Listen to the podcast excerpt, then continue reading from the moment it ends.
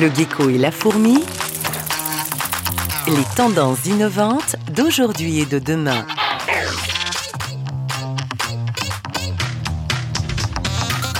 Bonjour et bienvenue dans Le Gecko et la Fourmi, l'émission des tendances innovantes du quotidien. Et en cette période toute particulière de crise sanitaire, nous allons aujourd'hui zoomer sur des innovations qui nous font du bien. Pour cette émission, nous nous sommes équipés de palmes pour plonger dans l'océan et découvrir notre fourmi du jour, une application qui permettra à tous les citoyens plongeurs amateurs de contribuer à la collecte de données sur la biodiversité marine. Le but, mieux connaître les océans pour mieux protéger les écosystèmes marins. Surtout en ce moment où le monde traverse une situation inédite avec un confinement qui démontre que la planète respire mieux à l'arrêt, que la nature reprend ses droits et qu'il y avait donc vraiment urgence à la préserver. Bonjour David Sussman. Bonjour Alma. Vous êtes David, président de la fondation Pure Océan, un fonds de dotation dédié à la protection des océans. Et entre autres actions, vous soutenez Polaris, une plateforme de sciences participatives qui développe cette fameuse application dont nous allons parler. Alors David, vous êtes un pionnier de votre époque. Les océans sont une ressource, vous l'avez compris mieux que quiconque, et c'est ainsi que vous avez créé Pure Océan en 2017. Quel est l'objectif premier de ce fonds de dotation? C'est dans un premier temps, en effet, de financer des programmes de recherche appliqués et en lien avec euh, la préservation euh, des écosystèmes et de la biodiversité dans le monde entier, puisque l'idée c'est vraiment de couvrir tous les océans de la planète. L'objectif c'est de lever des fonds à partir de mécènes qui sont des dirigeants d'entreprises, mais ça ne se fait pas sans des programmes de sensibilisation. C'est notre objectif numéro deux, de sensibiliser les professionnels, les entreprises, les organisations autour de la problématique des océans, les océans étant évidemment le poumon de la planète, et troisièmement, euh, coopérer, labelliser ou organiser des courses sportives en lien avec euh, les océans ou l'eau en règle générale, parce qu'on n'exclurait pas, par exemple, des lacs. Et là, ce sont des projets sportifs. Par exemple, l'année dernière, c'était le champion du monde de kitesurf Alex Kezerg, qui organisait une course au large du Maroc 100 km. À l'arrivée, nous avions des mécènes marocains qui participaient à cet événement et ça nous permettait de diffuser évidemment euh, les valeurs de Pure Océan et de faire une levée de fonds sur l'opération de 100 000 euros. Parmi les projets que vous avez cités, il y en a un qui est basé à Marseille, qui développe cette application, qui proposera aux plongeurs amateurs de contribuer à la collecte de données sur la biodiversité marine. Euh, quelle utilité et comment ça marche? On a eu 65 projets de 19 pays. Et donc, à ce titre, on a sélectionné avec notre comité scientifique, ce sont des experts du CNRS, IRD et autres, mais surtout dans le monde entier, puisque notre présidente est Françoise Gell, qui porte aussi euh, la plateforme Océan Climat avec euh, Gilles Boeuf, qui est l'ancien président du Musée national d'histoire naturelle, qui en fait sélectionne les projets avec nous et, euh, et avec moi à la fin, nous sélectionnons ces projets. Donc ce ne sont pas les mécènes ou le grand public qui choisissent ces projets, encore une fois, c'est le comité scientifique qui choisit. Et donc on a choisi en effet ce projet Polaris et nous avions aussi la chance qu'il soit à Marseille. Donc il est porté, ce projet Polaris, par une association qui s'appelle Septentrion Environnement. Et Polaris, l'objectif, c'est en effet de développer une plateforme participative. Alors ce qui est très intéressant sur ce, sur ce projet, c'est qu'en effet, ça permettra aux plongeurs ou aux, apnéistes aussi, bien évidemment, de euh, d'informer sur. Euh, on peut rêver une application parce qu'en effet, elle est en train d'être finalisée. Moi-même, étant apnéiste et plongeur, impatient de l'utiliser plus. J'ai vu la 20 et je sais que la V2 est en cours et ça permettra en fait de diffuser aux scientifiques en temps réel les informations que nous avons pu collecter au fond des océans. Et, et, et, bien évidemment, dans un premier temps, ça tournait autour du parc des Calanques qu'on veut voir évoluer. Et imaginez que vous avez quand même des, centaines de plongeurs tous les week-ends hein, qui, vont plonger. Si à chaque fois qu'ils sortaient de l'eau, ils avaient la possibilité de nous informer sur ce qu'ils avaient vu au fond de l'eau, ce serait formidable. Et si cette information est en open source, les scientifiques derrière peuvent faire leur travail d'analyse. Mais rêvons que cette application deviendra très rapidement disponible sur les smartphones et qu'on puisse bien évidemment le diffuser dans le monde entier. Parce qu'en effet, comme vous l'avez souligné, il y a urgence. Pour monsieur tout le monde, euh, pour, moi, pour l'auditeur qui nous écoute, euh, nous pouvons grâce à cette application à venir, devenir euh, des plongeurs citoyens finalement. Concrètement, comment ça va se passer dans les faits C'est demain, je décide d'aller plonger. Avec cette application. Vous pouvez nous, nous, résumer en quelques mots le, chemin de l'information. Est-ce que je dois, je dois simplement avoir quelque chose au poignet et puis ça fonctionne et, et c'est retransmis directement au centre de recherche? Comment ça marche? Très concrètement, dans un premier temps, je pense que ce sera une application pour l'instant qui, est web-based, c'est-à-dire qu'il faut avoir sa 3G ou sa 4G sur son bateau. Mais lorsque vous sortirez de l'eau, euh, à moins que vous soyez descendu au fond avec un smartphone, mais à, ce stade, c'est un peu, c'est pas évident. Vous, vous reprendrez ce que vous avez fait, voilà, moins simple. Vous reprendrez ce que vous avez sur vos plaquettes. Et donc, euh, comme vous savez, lorsqu'on descend, on remplit sa plaquette, ce qu'on a vu sur différentes faunes, différents types de poissons. Et donc, en remontant, vous aurez, vous pourrez retrouver ces informations sur la plateforme et vous pourrez la renseigner. Lorsque vous enregistrerez les données, elles sont transmises directement ensuite sur les serveurs qui permettent aux scientifiques de les utiliser. Euh, voilà l'idée. Et, et, et c'est déjà aujourd'hui, euh, on peut retrouver euh, cette, cette application, mais elle est encore en développement. Pensez-vous donc justement que la science participative euh, est l'avenir de la citoyenneté aujourd'hui? Je pense que est euh, une opportunité magnifique en fait pour euh, résoudre les problèmes de la planète aujourd'hui. Alors je crois que ça a existé sans le digital et les technologies. Aujourd'hui, on a la, chance vraiment d'avoir toutes ces applications hein, qu'on trouve dans d'autres domaines. Je pense par exemple à l'alimentaire. Regardez l'impact qu'a eu une application comme Yuka aujourd'hui. Oui, tout à fait, j'allais vous en dire.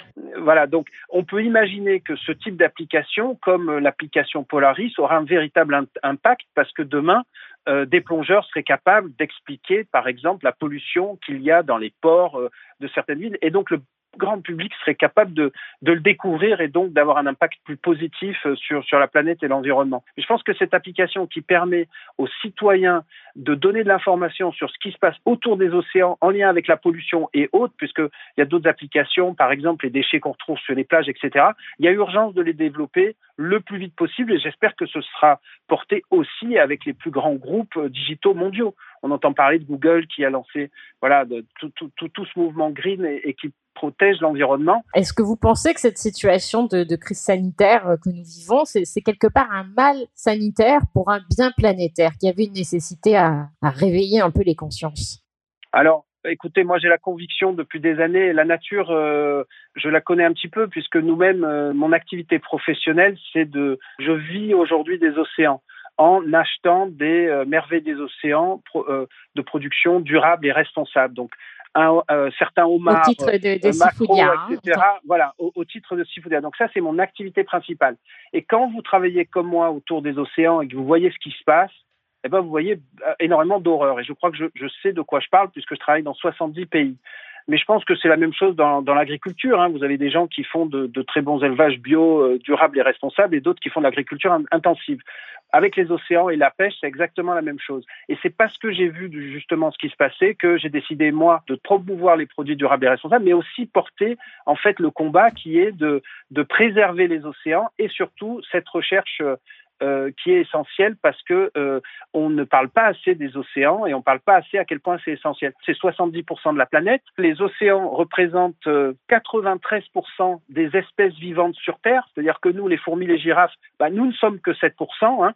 Donc, 9 espèces sur 10, c'est Jules Verne c'est l'Atlantide, c'est ce monde extraordinaire qu'on doit découvrir et qui sauvera, je pense, euh, possiblement l'humanité demain. Alors justement, actuellement, euh, vous renforcez cette sensibilisation puisque pendant cette crise du Covid, vous venez de lancer une campagne de mobilisation internationale pour soutenir la recherche océanique à la fois en faveur de la santé, du climat et de la biodiversité. Vous avez baptisé cette campagne L'océan, un espoir pour la vie. Qu'attendez-vous de cette campagne, notamment en termes de, de santé?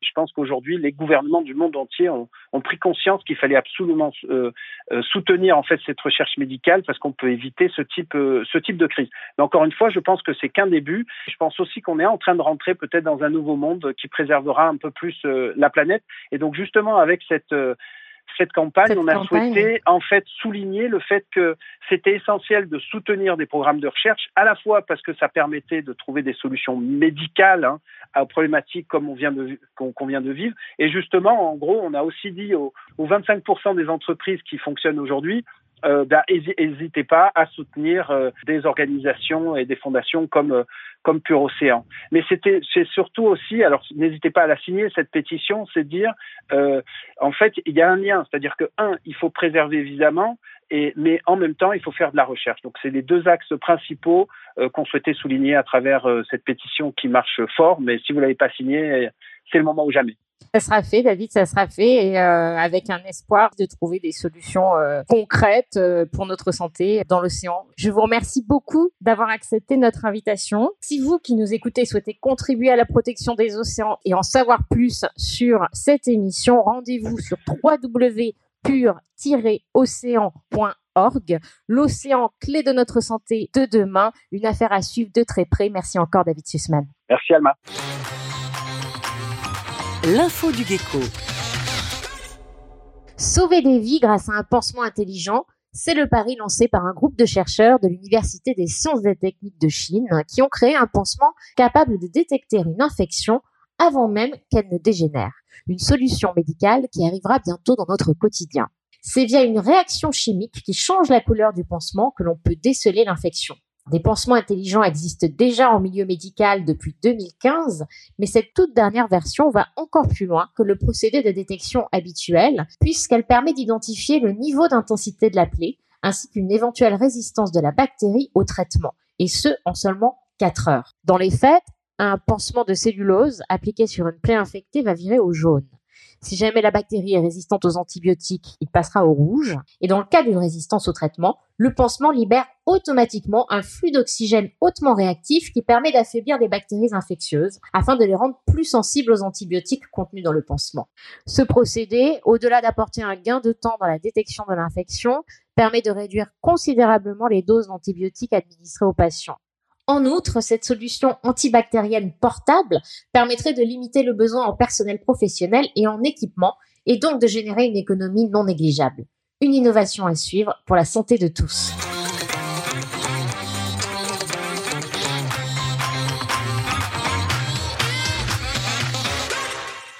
En bref, dans l'actualité des tendances innovantes du quotidien, une petite pensée pour les chats confinés, avec cette litière connectée qui vérifie la santé de votre ami à quatre pattes en temps réel.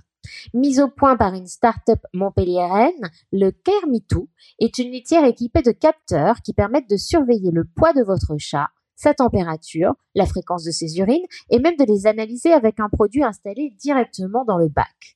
Ces données sont ensuite transférées via une application au vétérinaire de votre choix afin de prendre soin au plus vite de votre animal. Le Kermitou devrait être disponible dans le commerce cet été au prix de 350 euros. Et enfin, une valise créée à 100% à base de plastique recyclé pour voyager propre et léger après le confinement. C'est à Londres qu'a été conçue cette valise éco-friendly à l'initiative de la startup Thanks à base de 95% de matériaux plastiques recyclés, mais également de caoutchouc récupéré, d'aluminium, d'anciennes lignes de pêche ou encore de vieux tapis, cette valise possède une coque externe en polycarbonate. Ce bagage entièrement recyclé et recyclable se décline en trois versions et vous pourrez la renvoyer à son fabricant pour un relooking ou un nouveau modèle quand vous souhaiterez changer de valise. Les premières valises Sphinx devraient débarquer au mois de juin pour vous accompagner dans vos voyages éco-responsables. Merci d'avoir suivi le gecko et la fourmi. On se retrouve le mois prochain pour une nouvelle émission. Le gecko et la fourmi. Les tendances innovantes d'aujourd'hui et de demain.